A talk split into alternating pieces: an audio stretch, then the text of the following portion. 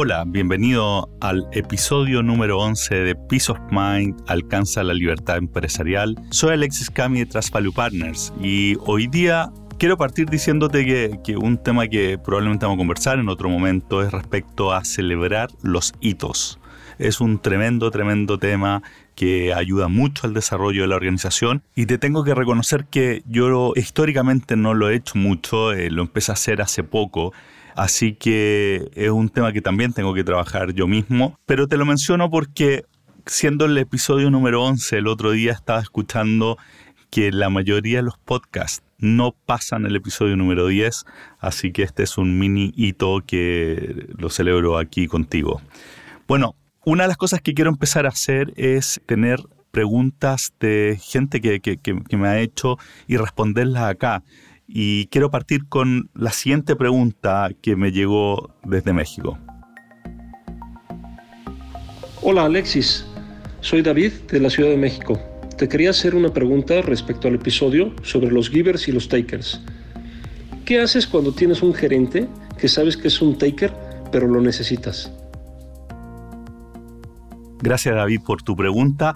Bueno, esta pregunta dice relación con el episodio número 8, en donde conversábamos sobre la idea de Adam Grant, de cómo ve a la gente y las clasificaba básicamente siguiendo la idea de si es que eran eminentemente dadores, tomadores o lo que llamaba él matchers, la gente que va compensando cuánto entrega en función de cuánto recibe. Y en ese mismo episodio conversábamos de la importancia, esto, esto no es parte del libro, pero es la, visión que yo tengo, de, de que tú tienes que rodearte de gente que sea eminentemente givers, dadores, porque es la única forma de poder ir liberándose el día a día sin correr el riesgo de, dejar la empresa en manos de terceros, al menos temas que son claves, ¿no? Antes de entrar de lleno a responder la pregunta, me gustaría hacer algunos comentarios. El primero es que definitivamente lo que hace Adam Grant clasificando a las personas en estas tres categorías es un tanto simplista. La realidad humana, la complejidad del ser humano es mucho más profunda que poder poner una etiqueta básicamente con tres distinciones. Sin embargo, creo que es tremendamente importante lo que muestra Grant en su libro, porque habla de una cierta característica que es lo que nosotros tenemos que ir buscando. Evidentemente, uno no es un 100% dador, no es un 100% tomador, claramente hay grises, todos estamos entre medio y probablemente por dimensiones, probablemente nos comportamos una forma en el trabajo, otra con la familia, podemos ser un giver, un, dador en la familia y ser más tomador, por ejemplo, en la empresa, o viceversa. El punto que quiero hacer es que eh, si bien es una simplificación de la realidad humana, creo que sigue siendo tremendamente válida. El segundo punto que quiero hacer es que los takers, los tomadores, así como hablábamos en el capítulo 8, de que es un tipo de persona que no es el que tú quieres tener cerca si es que te quieres liberar del día a día como dueño, sí te quiero hacer notar que muchos casos de empresarios exitosos, bien valorados por los mercados, son bastante takers. Y con esto te quiero señalar que un taker puede llegar muy alto en términos de generación de patrimonio y de generación de riqueza. Ahora bien, eh, yo conozco varios de esos casos y, la verdad es que cuando los conocen más de cerca te das cuenta que si bien pueden tener mucha riqueza, normalmente no tienen mucho peace of mind. Muchos de ellos tienen muchos conflictos y temas con familia y con terceros. No es lo que estamos buscando en particular. Ahora, ¿qué hacer cuando tienes un gerente que es importante dentro de tu organización, es un taker? Lo primero que te diría es que al menos yo creo firmemente en que todos tenemos la capacidad de cambiar. Evidentemente para eso tenemos que tener la voluntad y la conciencia de que tenemos que cambiar. Si este gerente no la tiene, va a ser más difícil que cambie, pero igual le daría la oportunidad de qué forma, haciendo un cambio en la forma de trabajo, en donde tú deberías empujar y propiciar el trabajo en equipo, idealmente poniendo incentivos por el desempeño grupal, de modo que puedas ver si es que en realidad este gerente está actuando como un taker porque tuvo malas experiencias en el pasado y cambiando y mostrándole que se pueden hacer las cosas de otra forma, puede cambiar. Lamentablemente yo no he visto muchos casos de cambio, ¿ah? entonces creo que hay que manejar la expectativa y es algo que hay que hacer de todas maneras, que es el intento, pero hay que empezar a pensar en plan B, porque como conversamos en ese episodio, si tú tienes un gerente que es un taker, tú deberías empezar a tomar conciencia de que es alguien que tú no quieres en el largo plazo si es que al mismo tiempo tú quieres liberarte del día a día. Ahora, ¿cómo trabajas con él? Bueno, el hecho que es un taker, que lo estás viendo como un tomador, te enciende una alarma y te hace pensar entonces que en el tiempo vas a tratar de cambiarlo y por ende tú tienes primero que evitar que tome mucho poder de negociación.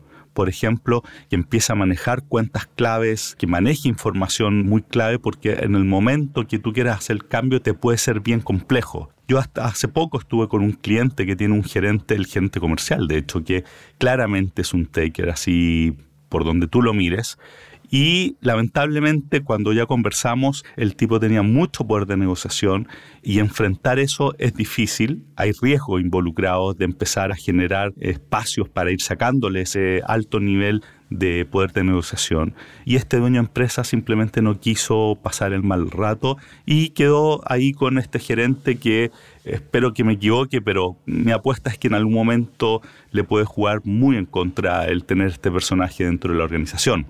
¿Cómo operas con él? Entonces, lo que estamos diciendo es saber de que en algún momento vas a querer cambiarlo y para eso tienes que ir bajándole el nivel de poder de negociación, cosa que llegado el momento no sea tan complejo.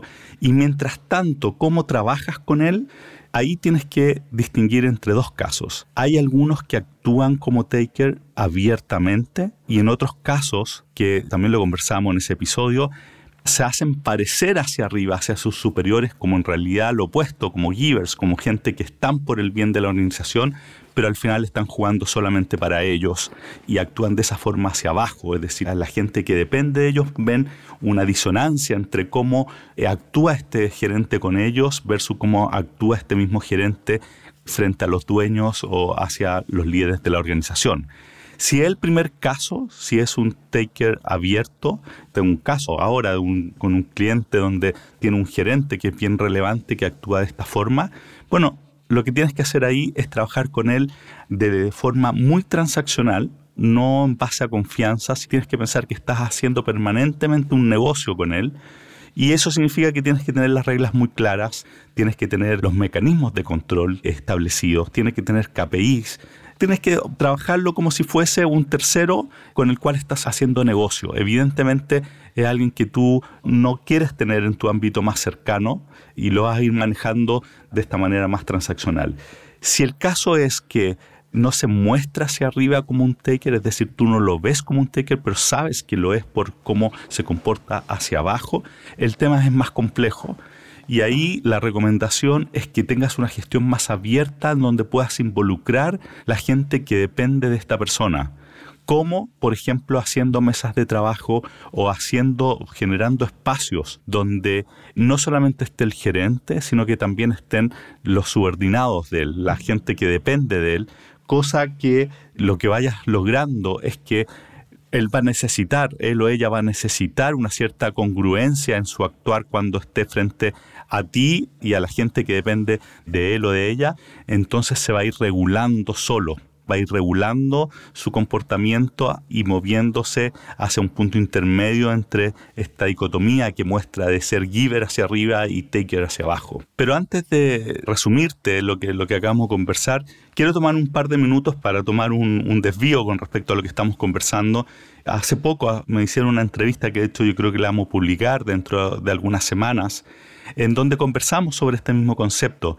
Y te quiero plantear por qué creo además que es tan importante este concepto de tener givers en tu entorno y que es un tema mucho más profundo, pero es realmente importante desde mi punto de vista, así que quiero tomarme estos minutos para explicártelo de cómo lo veo. Yo estoy absolutamente convencido que nosotros tenemos un propósito en este mundo, que tu existencia, mi existencia, la existencia de todas las personas que están hoy día en el mundo, no es una mera casualidad, no es un producto de, de la prueba y error en el fondo, y que nosotros estamos acá con un propósito, y tenemos un propósito que es común para todos, que compartimos, y otro que es específico, que cada uno viene a hacer.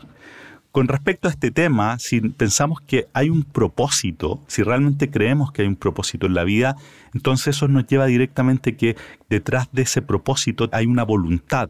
Y como hay una voluntad, eso implica necesariamente que hay un creador. Yo sé que me estoy saliendo un poco harto del tema y, me preocupa hacerlo mucho porque no quiero que recalifiquen el podcast, que lo saquen del, área de los negocios en, en iTunes. Lo que estoy diciendo es que si es que hay un creador y nosotros tenemos un propósito, ese propósito que es común a todos tiene que ver con acercarnos a Él. ¿Y de qué forma nos acercamos a Él? Cuando estamos hablando de un espacio que no es físico, es pareciéndonos a Él. ¿Por qué? Porque en el mundo espiritual dos seres están cerca cuando se parecen en términos de sus atributos. Y el atributo principal del Creador es que es un dador absoluto. ¿cierto? Por definición, si no hay nada que nosotros podamos darle a Él que Él no tenga, entonces su atributo básico es ser dador. Y nosotros, en cambio, los seres humanos, cuando nacemos, ¿qué somos? Somos justamente lo contrario, somos tomadores por completo. Somos 100% tomadores. Uno ve un bebé, una guagua, como decimos acá en Chile, cuando nace es 100% tomador. Entonces todo el trabajo del ser humano en el tiempo es hacer esta transición de ser un 100% tomador a ser lo más dador posible. De esa forma tú te asemejas al Creador y cumples uno de los propósitos principales que tenemos nosotros como seres humanos en este mundo. Entonces, volviendo al punto que estaba diciendo antes, el tema de, tener dadores en tu entorno tiene además una implicancia en términos espirituales, en términos cósmicos, si quieres, de estar alineado, si quieres, con toda la razón de ser del universo. Entonces, es una razón más fuerte todavía para enfocarte a tu ser un dador y tener en tu entorno dadores. Entonces, para resumir y volver al mundo de los negocios y no quedarnos tan lejos por allá arriba, cuando tienes un tomador, un taker como gerente, tienes que tener claro que no es lo que tú quieres en largo plazo. Entonces tienes primero que intentar cambiarlo a través de generar un contexto distinto donde se valore el trabajo en equipo y ver si es que él cambia. Si no cambia, entonces tienes que primero si es que es alguien que actúa abiertamente como un taker, que cuando estás hablando de algo, un nuevo negocio, la primera pregunta que te va a hacer probablemente es cómo voy yo en el negocio o cuál va a ser mi premio si es que saco este negocio. Si es que es ese perfil, tienes que tratarlo como si fuese un tercero en términos de manejarlo transaccionalmente, no con una relación de confianza, muy clara cuál es la agenda, con mucha claridad los términos, para que lo puedas administrar de esa forma y puede que sea muy eficiente en el proceso, pero ten mucho ojo con que no tome mucho poder de negociación, porque llegado el momento clave, eh, lo más probable es que sí va a ocupar ese poder de negociación en su favor y en tu contra.